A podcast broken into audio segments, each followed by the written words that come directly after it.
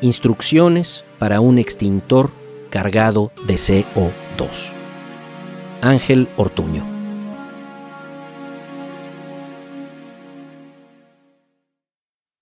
El primer punto pide que se quite el seguro. Como en la escena en que escupe a la cámara un líquido espeso y luego tiene que lamerlo de la lente mientras alguien sostiene con firmeza su nuca. El siguiente es extraño. Sujete la corneta y el asa. Puede aprovechar para deshacerse de las tarjetas navideñas del seguro médico. Luego, el inevitable tercer paso. Dirija la espuma a la base del incendio y apague a todos esos que señalan su boca mientras piden comida sobre las vías del tren.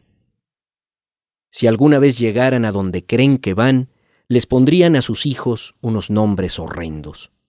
Arruine, por favor, nuestra diversión mientras sorprende a los invitados en actitudes francamente desvergonzadas. Tienen un ano contra natura, es decir, un catéter artificial a un costado del abdomen.